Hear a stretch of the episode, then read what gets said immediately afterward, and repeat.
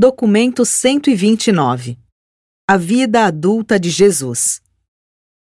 Jesus havia se separado plena e finalmente da administração dos assuntos domésticos da família de Nazaré e da participação imediata na orientação a cada um dos seus membros. E até o evento do seu batismo, continuou a contribuir com as finanças da família e manteve um grande interesse pessoal nos assuntos espirituais de cada um dos seus irmãos e irmãs Estava sempre pronto para fazer tudo o que lhe fosse humanamente possível para o conforto e a felicidade da sua mãe viúva. O filho do homem havia agora feito toda a preparação para separar-se permanentemente do lar de Nazaré, e isso não havia sido fácil para ele. Jesus amava naturalmente a sua gente, amava a sua família, e o seu afeto natural tinha sido tremendamente aumentado com a sua extraordinária devoção a eles. Quanto mais profundamente nos entregamos aos nossos semelhantes, tanto mais chegamos a amá-los. E posto que Jesus se havia doado tão plenamente à sua família, ele amava-os com uma afeição grande e calorosa. Toda a família havia se despertado gradualmente para a compreensão de que Jesus estava preparando-se para deixá-los. A tristeza da separação, que se avizinhava, era atenuada apenas pela maneira gradativa de prepará-los para o anúncio da sua intenção de partir. Todos percebiam que havia mais de quatro anos que ele vinha planejando essa separação final. 1. O vigésimo sétimo ano, 21 depois de Cristo. Em janeiro do ano 21, em uma manhã chuvosa de domingo, sem maiores cerimônias, Jesus despediu-se da sua família explicando apenas que estava indo a Tiberíades e em seguida a uma visita a outras cidades próximas do Mar da Galileia. E assim eles os deixou para nunca mais se constituírem um membro regular daquele lar. Ele passou uma semana em Tiberíades, a nova cidade que iria em breve suceder a Séforis como capital da Galileia, e pouco encontrando que o interessasse, continuou sucessivamente passando por Magdala e Betsaida até Cafarnaum, onde parou para fazer uma visita a Zebedeu, o amigo do seu pai. Os filhos de Zebedeu eram pescadores. Ele próprio era um construtor de barcos. Jesus de Nazaré era um especialista tanto em projetar como em construir. Era um mestre em trabalhar com madeira e Zebedeu há muito tempo sabia da habilidade do artesão de Nazaré. Zebedeu acalentava muito já a ideia de construir melhores barcos. E agora ele expunha os seus planos diante de Jesus, convidando o carpinteiro visitante para juntar-se a ele na empresa. E Jesus consentiu prontamente. Jesus trabalhou com Zebedeu apenas durante pouco mais do que um ano, mas durante esse tempo criou um estilo novo de barcos e estabeleceu métodos inteiramente novos para a fabricação dos mesmos, por meio de uma técnica superior e métodos bastante desenvolvidos de trabalhar, as pranchas com o vapor, Jesus e Zebedeu começaram a construir barcos de um tipo bastante superior, pois ofereciam muito mais segurança para navegar no lago do que os tipos mais antigos. Por vários anos, Zebedeu teve mais trabalho, produzindo esses barcos com um novo estilo do que o seu pequeno estabelecimento podia produzir e em menos de cinco anos, praticamente todos os barcos no lago haviam sido construídos na oficina de Zebedeu, em Cafarnaum. Jesus tornou-se bem conhecido dos pescadores da Galiléia como o projetista dos novos barcos. Zebedeu estava moderadamente bem de vida. As suas oficinas de construção de barcos ficavam no lago, ao sul de Cafarnaum, e a sua casa estava situada na margem do lago, perto do centro de pescaria de Betsaida. Jesus viveu na casa de Zebedeu durante a sua permanência de mais de um ano em Cafarnaum. Ele já havia trabalhado por bastante tempo sozinho no mundo, isto é, sem um pai, e assim desfrutou muito desse período de trabalho com um pai sócio. A mulher de Zebedeu, Salomé, era parente de Anás, que havia sido o sumo sacerdote de Jerusalém e ainda exercia muita influência sobre o grupo saduceu, tendo sido deposto há apenas oito anos. Salomé tornou-se uma grande admiradora de Jesus. Ela amava-o como amava os seus próprios filhos, Tiago, João e Davi. Quanto às suas quatro filhas, elas consideravam Jesus como um irmão mais velho. Jesus saía sempre para pescar com Tiago, João e Davi, e eles concluíram logo que ele era um pescador experimentado tanto quanto um perito construtor de barcos. Por todo esse ano, Jesus enviou dinheiro, todos os meses, para Tiago. Jesus voltou a Nazaré em outubro para comparecer ao casamento de Marta, e não voltou a Nazaré por mais de dois anos, até que o fez um pouco antes do casamento duplo de Simão e Judá. Durante esse ano, Jesus construiu barcos e continuou a observar como os homens viviam na terra. Frequentemente, ia até a estação das caravanas, pois Cafarnaum ficava na rota direta de Damasco para o sul. Cafarnaum era um forte posto militar romano, e o oficial comandante da guarnição era um crente gentil de Yahvé, um homem devoto, como os judeus tinham o hábito de designar tais prosélitos. Esse oficial, pertencendo a uma rica família romana, tomou para si a tarefa de construir uma bela sinagoga em Cafarnaum, a qual fora presenteada aos judeus um pouco antes de Jesus ter vindo viver com Zebedeu. Durante esse período, Jesus conduziu os serviços nessa nova sinagoga por mais de meio ano, e algumas das pessoas das caravanas que tiveram a oportunidade de vê-lo lembravam-se dele como o carpinteiro de Nazaré. Quando veio o pagamento de impostos, Jesus registrou-se como um artesão habilitado de Cafarnaum. Desse dia em diante, até o fim da sua vida terrena, ele ficou conhecido como residente em Cafarnaum e nunca alegou nenhuma outra residência legal, embora por várias razões tenha permitido a outros designar a sua residência como sendo Damasco, Betânia, Nazaré e mesmo Alexandria. Na sinagoga de Cafarnaum, encontrou muitos novos livros nas estantes da biblioteca e passava pelo menos cinco tardes por semana em estudos intensos. Uma noite ele devotava a vida social com os mais velhos e uma noite passava com a gente jovem. Havia alguma coisa de muito graciosa e inspiradora na personalidade de Jesus, que invariavelmente atraía a gente jovem, pois Jesus sempre os fez sentirem-se à vontade na sua presença. Talvez o seu grande segredo em dar-se bem com eles consistisse nos dois fatos seguintes: que estivesse sempre interessado no que faziam e que raramente lhes oferecia conselho, a menos que o pedissem. A família de Zebedeu quase adorava Jesus e nunca deixou de estar presente às conversas, com perguntas e respostas que ele conduzia todas as noites após o jantar, antes de ir até a sinagoga para estudar. Os vizinhos mais jovens também vinham frequentemente para essas reuniões depois do jantar. Nessas pequenas reuniões, Jesus dava instruções variadas e adiantadas, tão avançadas quanto pudessem ser compreendidas. Falava bastante livremente com eles, expressando as suas ideias e ideais sobre política, sociologia, ciência e filosofia, mas nunca pretendia falar com autoridade final, exceto se se tratasse de religião. A relação do homem com Deus. Uma vez por semana, Jesus fazia uma reunião com todo o pessoal da casa, da loja e dos canteiros de trabalho, pois Zebedeu tinha muitos empregados. E entre esses trabalhadores é que Jesus, pela primeira vez, foi chamado o Mestre. Todos eles amavam-no. E Jesus gostava dos trabalhos com Zebedeu em Cafarnaum, mas sentia saudade das crianças brincando ao lado da oficina de carpinteiro de Nazaré. Dos filhos de Zebedeu, Tiago era o mais interessado em Jesus como professor e como filósofo.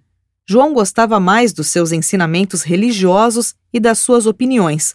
Davi respeitava-o como um artesão mas dava pouca importância aos seus ensinamentos filosóficos e à sua visão religiosa. Frequentemente, Judá vinha no sábado para ouvir Jesus falar na sinagoga e ficava para conversar com ele. E quanto mais Judá viu seu irmão mais velho, mais convencido ficava de que Jesus era verdadeiramente um grande homem. Nesse ano, Jesus fez grandes progressos quanto à mestria ascendente da sua mente humana e alcançou níveis novos e elevados de contato consciente com o seu ajustador do pensamento residente. Esse foi o último ano estável da sua vida. Nunca mais Jesus passou um ano inteiro em um mesmo local ou em um mesmo empreendimento. Os dias das suas peregrinações pela terra estavam aproximando-se rapidamente. Os períodos de atividade intensa não estavam muito longe no futuro, mas entre a sua vida simples e intensamente ativa do passado e o seu ministério público ainda mais extenuante, estavam agora uns poucos anos de longas viagens e de atividades pessoais altamente diversificadas. O seu aprendizado como um homem do reino devia ser completado antes que ele pudesse entrar na sua carreira de ensinamentos e de pregação como o Deus-homem perfeito das suas fases divinas e pós-humanas, na sua auto-outorga em Urântia. 2. O vigésimo oitavo ano, 22 depois de Cristo. Em março do ano 22 depois de Cristo, Jesus despediu-se de Zebedeu e de Cafarnaum. Pediu uma pequena soma de dinheiro para cobrir as suas despesas a fim de ir a Jerusalém. Enquanto trabalhava com Zebedeu, apenas pequenas somas de dinheiro haviam sido retiradas por ele, as quais a cada mês ele enviava à família em Nazaré. Um mês José viria a Cafarnaum buscar o dinheiro. No mês seguinte, Judá viria a Cafarnaum pegar o dinheiro com Jesus e levá-lo para Nazaré. O ponto de pescaria de Judá distava apenas uns poucos quilômetros de Cafarnaum ao sul. Quando deixou a família de Zebedeu, Jesus concordou em permanecer em Jerusalém até a época da Páscoa, e eles todos prometeram estar presentes àquele acontecimento. Até mesmo arranjaram para celebrar juntos a ceia da Páscoa. E todos se entristeceram quando Jesus os deixou especialmente as filhas de Zebedeu. Antes de deixar Cafarnaum, Jesus teve uma longa conversa com seu recente amigo e companheiro muito ligado, João Zebedeu. Disse a João que esperava viajar muito, até que a minha hora chegue, e pediu-lhe para ocupar o seu lugar na questão de enviar algum dinheiro para a família de Nazaré todo mês, até que acabassem os fundos que lhes eram devidos. E João fez a ele esta promessa: meu mestre vai cuidar dos teus assuntos. Faze o teu trabalho no mundo, eu tomarei o teu lugar nesta, como em qualquer outra questão, e velarei pela tua família do mesmo modo como cuidaria da minha própria mãe e das minhas irmãs e irmãos. Usarei as tuas economias, que o meu pai mantém exatamente como tu instruíste, e do modo que se fizerem necessárias, e quando o teu dinheiro houver sido gasto, se não receber mais de ti, e se a tua mãe estiver necessitada, então partilharei das minhas próprias economias com ela. Segue o teu caminho em paz. Estarei no teu lugar para todas essas questões. Assim procedendo, depois que Jesus havia partido para Jerusalém, João consultou o seu pai Zebedeu a respeito do dinheiro devido a Jesus e ficou surpreso, pois era uma soma bastante grande. Como Jesus havia deixado inteiramente nas mãos deles essa questão, eles concordaram que o melhor a fazer seria investir esse fundo em propriedades e usar a renda para assistência à família em Nazaré. E como Zebedeu sabia de uma pequena casa hipotecada e à venda em Cafarnaum, ele mandou que João comprasse essa casa com o dinheiro de Jesus e que guardasse para o seu amigo o título de propriedade. E João fez como o seu pai lhe aconselhara. Por dois anos, o aluguel dessa casa foi usado na amortização da hipoteca e tudo isso aumentado por uma certa soma grande que Jesus logo enviou a João para ser usada pela família conforme necessário, igualava quase o total da hipoteca. E Zebedeu arcou com a diferença de modo que João pagou o restante da hipoteca no tempo devido, assegurando com isso um título livre a essa casa de dois cômodos. Desse modo, Jesus tornou-se proprietário de uma casa em Cafarnaum, mas isso não lhe havia sido dito. Quando a família em Nazaré soube que Jesus havia partido de Cafarnaum, e não sabendo desse arranjo financeiro com João, eles acreditaram que chegara a hora de passarem sem qualquer ajuda de Jesus. Tiago lembrou-se do seu contrato com Jesus e, com a ajuda dos seus irmãos, assumiu daí em diante a responsabilidade total pela família. Voltemo-nos, contudo, a observar Jesus em Jerusalém. Por quase dois meses, ele passou a maior parte do seu tempo ouvindo as discussões no templo, com visitas ocasionais às várias escolas dos rabinos. A maior parte dos dias de sábado, ele passava em Betânia. Jesus havia levado consigo a Jerusalém uma carta de Salomé, a esposa de Zebedeu, apresentando-o ao antigo alto sacerdote, Anás, como um que é como meu próprio filho. Anás passou muito tempo com ele, pessoalmente levando-o para visitar as muitas academias dos mestres religiosos de Jerusalém. Enquanto inspecionava a fundo essas escolas e cuidadosamente observava os seus métodos de ensino, Jesus nunca fazia uma pergunta sequer em público. Embora Anás considerasse Jesus um grande homem, Estava indeciso quanto a que conselho dar-lhe. Ele reconhecia a tolice que seria sugerir a Jesus entrar para qualquer das escolas de Jerusalém como estudante. E, por outro lado, sabia muito bem que a Jesus nunca seria concedida a posição de um mestre regular, pois ele não havia sido educado naquelas escolas.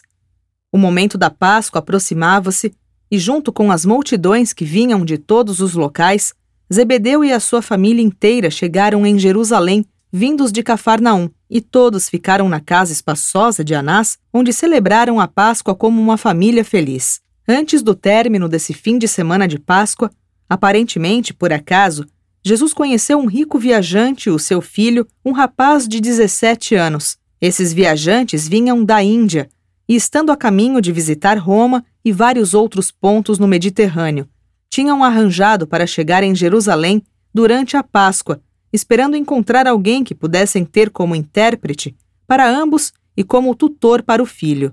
O pai estava insistindo para que Jesus consentisse em viajar com eles. Jesus lhe contou sobre a sua família e disse-lhe que não era justo permanecer longe deles por quase dois anos, sendo que durante esse tempo eles poderiam achar-se em alguma necessidade.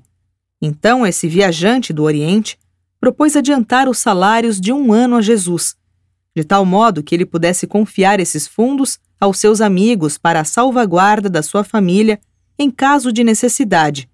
E assim Jesus concordou em fazer a viagem. Jesus remeteu essa grande soma para João, filho de Zebedeu, e vós já sabeis que João aplicou esse dinheiro na liquidação da hipoteca da propriedade de Cafarnaum. Jesus contou sobre essa viagem ao Mediterrâneo a Zebedeu, mas fê-lo prometer não dizer a ninguém, nem mesmo a sua carne e sangue. E Zebedeu nunca revelou o que sabia sobre o paradeiro de Jesus, durante esse longo período de quase dois anos. Antes que Jesus voltasse dessa viagem, a família em Nazaré havia presumido então que ele já estivesse morto Apenas a certeza dada por Zebedeu, que fora a Nazaré com o seu filho João em várias ocasiões, mantinha viva a esperança no fundo do coração de Maria. Durante esse tempo, a família de Nazaré dava-se muito bem. Judá havia aumentado consideravelmente a sua cota e manteve essa contribuição adicional até o seu casamento. Não obstante a pouca assistência de que eles necessitavam, era costume de João Zebedeu levar presentes todos os meses para Maria e Ruth, segundo as instruções de Jesus. 3. O vigésimo nono ano, 23 depois de Cristo. Todo o vigésimo nono ano de Jesus foi passado completando a viagem pelo mundo mediterrâneo. Os eventos principais dessas experiências, até onde nos foi permitido revelar, constituem matéria para as narrativas que vêm imediatamente em seguida a este documento. Durante essa viagem ao mundo romano, por muitas razões, Jesus ficou conhecido como o escriba de Damasco. Em Corinto e em outras escalas da viagem de volta, ele ficou conhecido, contudo, como o preceptor judeu. Esse foi um período movimentado na vida de Jesus. Ainda que havendo efetuado muitos contatos com seus semelhantes humanos nessa viagem, ela foi uma experiência da qual ele nunca revelou nada a nenhum membro da sua família, nem a nenhum dos apóstolos. Jesus viveu a sua vida na carne e partiu desse mundo sem que ninguém, salvo Zebedeu de Betsaida, soubesse que havia feito essa longa viagem. Alguns dos seus amigos pensaram que ele tinha voltado a Damasco. Outros pensaram que ele tivesse ido à Índia. A sua própria família estava inclinada a acreditar que estivera em Alexandria pois sabiam que certa vez ele havia sido convidado a ir até lá para tornar-se um Shazam assistente. Quando retornou à Palestina, Jesus nada fez para mudar, junto à sua família, a opinião de que ele tinha ido a Jerusalém para Alexandria, e possibilitou-lhes continuarem na crença de que todo o tempo da sua ausência da Palestina ele o havia passado naquela cidade de conhecimento e de cultura. Apenas Zebedeu, o construtor de barcos de Betsaida, conhecia os fatos sobre essa questão, e Zebedeu nada contou a ninguém. Em todos os vossos esforços para decifrar o significado da vida de Jesus em Urântia, deveis ter sempre em mente os motivos da auto-outorga de Micael. Se quiserdes compreender o significado de muitos dos seus feitos aparentemente estranhos, deveis discernir o propósito da estada dele no vosso mundo. Ele tinha a preocupação constante de não erigir uma carreira pessoal super atraente e que absorvesse por demais as atenções.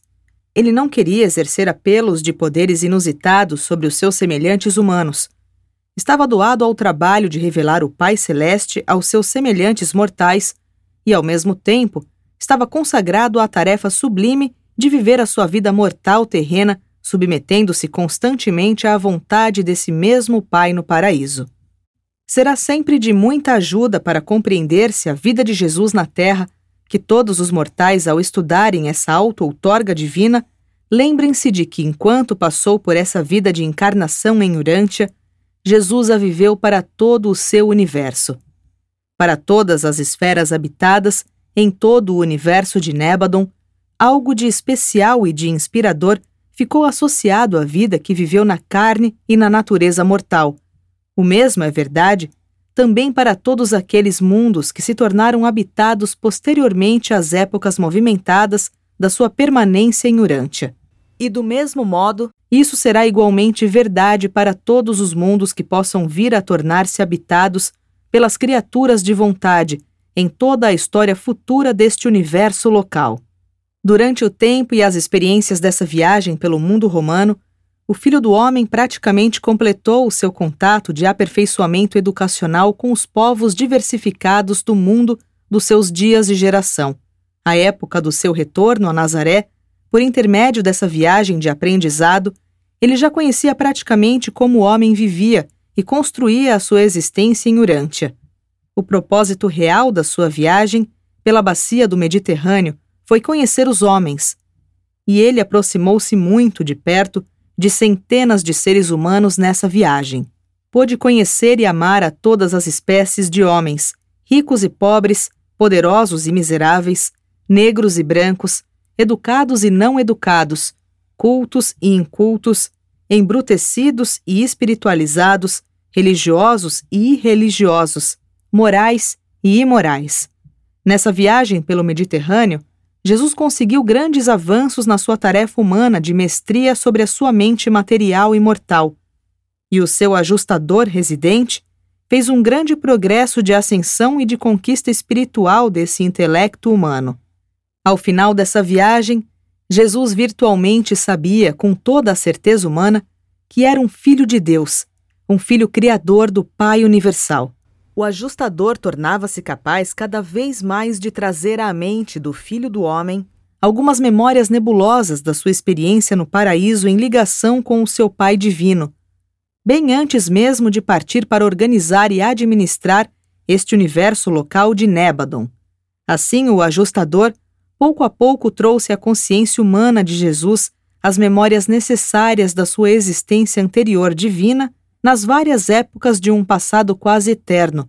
O último episódio da experiência pré-humana de Jesus a ser trazido à sua consciência pelo ajustador foi a sua conversa de adeus com Emmanuel de Salvington, pouco antes de abandonar a sua personalidade consciente para embarcar na encarnação de Urântia.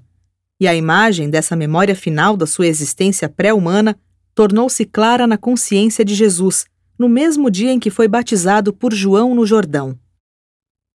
4. O Jesus humano. Para as inteligências celestes do universo local que o observavam, essa viagem pelo Mediterrâneo foi a mais cativante de todas as experiências terrestres de Jesus, pelo menos em toda a sua carreira antes do evento da sua crucificação e do fim da sua vida mortal. Esse período foi o mais fascinante da sua ministração pessoal, em contraste com a época de ministério público que viria logo em seguida. Esse período singular ficava ainda mais apaixonante, porque durante essa época ele ainda era o carpinteiro de Nazaré, o construtor de barcos de Cafarnaum, o escriba de Damasco. Ele era ainda o filho do homem. Jesus não havia ainda alcançado a mestria completa sobre a sua mente humana, e o ajustador ainda não havia gerado totalmente a contraparte da sua identidade mortal, e ele era ainda um homem entre os homens. A experiência religiosa puramente humana, o crescimento pessoal e espiritual do Filho do Homem quase atingiu o apogeu de sua realização durante esse que foi o seu vigésimo nono ano. A experiência de desenvolvimento espiritual foi de um crescimento consistentemente gradativo, desde o momento da chegada do seu ajustador do pensamento até o dia em que se completou e confirmou-se a relação humana natural e normal entre a mente material do homem e a dotação mental do espírito. O fenômeno de fazer dessas duas mentes uma única.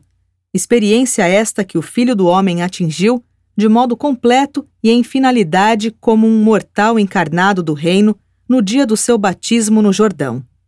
Durante esses anos, ainda que pareça que não se haja empenhado em tantos períodos de comunhão formal com o seu Pai no céu, Jesus aperfeiçoou de modo crescente os métodos efetivos de comunicação pessoal com a presença espiritual residente do Pai do paraíso. Ele viveu uma vida real, uma vida plena e uma vida verdadeiramente normal, natural e comum na carne. Conheceu pela via da experiência pessoal o equivalente na realidade a soma e a essência totalizadora da vida levada pelos seres humanos nos mundos materiais do tempo e do espaço. O filho do homem experimentou aquelas vastas gamas de emoções humanas que vão desde a alegria magnífica à tristeza profunda. Ele havia sido uma criança alegre e um ser de raro bom humor, e do mesmo modo foi um homem de tristezas e ambientado ao sofrimento. Num sentido espiritual, ele passou pela vida mortal de alto a baixo, do começo ao fim. De um ponto de vista material, poderia parecer ter ele escapado de viver os dois extremos sociais da existência humana, mas intelectualmente ele tornou-se totalmente familiarizado com a experiência inteira e completa da humanidade. Jesus conhece os pensamentos e os sentimentos, as preemências e os impulsos dos mortais evolucionários e ascendentes dos reinos, do nascimento à morte, pois viveu a vida humana desde o início da tomada de consciência física, intelectual e espiritual, passando pela infância, a meninice, a juventude e a vida adulta, e teve inclusive a experiência humana da morte. Não apenas passou por esses períodos humanos usuais e familiares de avanço intelectual e espiritual, como experimentou com plenitude aquelas fases mais elevadas, e mais avançadas da conciliação entre o homem e o ajustador, que tão poucos mortais durante anos chegam a alcançar. E assim ele experimentou a vida plena do homem mortal, não apenas como é vivida no vosso mundo, mas também como é vivida em todos os outros mundos evolucionários do tempo e do espaço, e mesmo nos mais elevados e mais avançados entre todos os mundos estabelecidos em luz e vida. Embora essa vida perfeita que ele viveu à semelhança da carne mortal possa não haver recebido a aprovação universal e irrestrita dos seus irmãos mortais, a quem aconteceu serem os seus contemporâneos na terra, ainda assim a vida que Jesus de Nazaré viveu na carne em Urântia recebeu a aceitação plena e irrestrita do Pai Universal, constituindo-se ao mesmo tempo em uma mesma vida personalidade na plenitude da revelação do Deus eterno para o homem mortal e na apresentação da personalidade humana, aperfeiçoada para a satisfação do Criador infinito. E foi esse o seu verdadeiro e supremo propósito. Jesus não desceu até Urântia como um exemplo perfeito nos detalhes, especialmente para qualquer criança ou adulto, homem ou mulher, em uma idade ou em outra. A verdade de fato é que na sua vida plena, rica, bela e nobre, podemos todos encontrar muita coisa que é exemplar de um modo raro e divinamente inspirador, mas isso se dá porque ele viveu uma vida verdadeira e genuinamente humana. Jesus não viveu a sua vida na Terra com o fito de estabelecer um exemplo para todos os outros seres humanos copiarem. Viveu essa vida na carne por meio da mesma ministração de misericórdia pela qual todos vós podeis viver as vossas vidas na terra e viveu a sua vida mortal nos seus dias, e como o que ele foi, e assim estabeleceu o exemplo para todos nós, do mesmo modo vivermos as nossas vidas, nos nossos dias e como somos.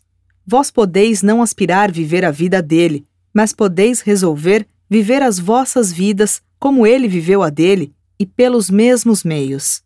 Jesus pode não ser o exemplo exato, técnico e detalhado para todos os mortais, de todas as idades, em todos os reinos deste universo local, mas ele é para sempre a inspiração e o guia de todos os peregrinos que vão para o paraíso, vindos dos mundos da ascensão inicial atravessando um universo de universos e passando por Avona, indo até o paraíso. Jesus é o caminho novo e vivo do homem até Deus, do parcial ao perfeito, do terreno ao celeste, do tempo para a eternidade. Ao fim do vigésimo nono ano, Jesus de Nazaré havia virtualmente completado a vida como é esperada que os mortais vivam, enquanto permanecem na carne. Ele veio à Terra trazendo a plenitude de Deus para manifestar-se ao homem, e agora transformava-se quase na perfeição de homem, aguardando a ocasião de tornar-se manifesto para Deus, e tudo isso antes de completar 30 anos de idade.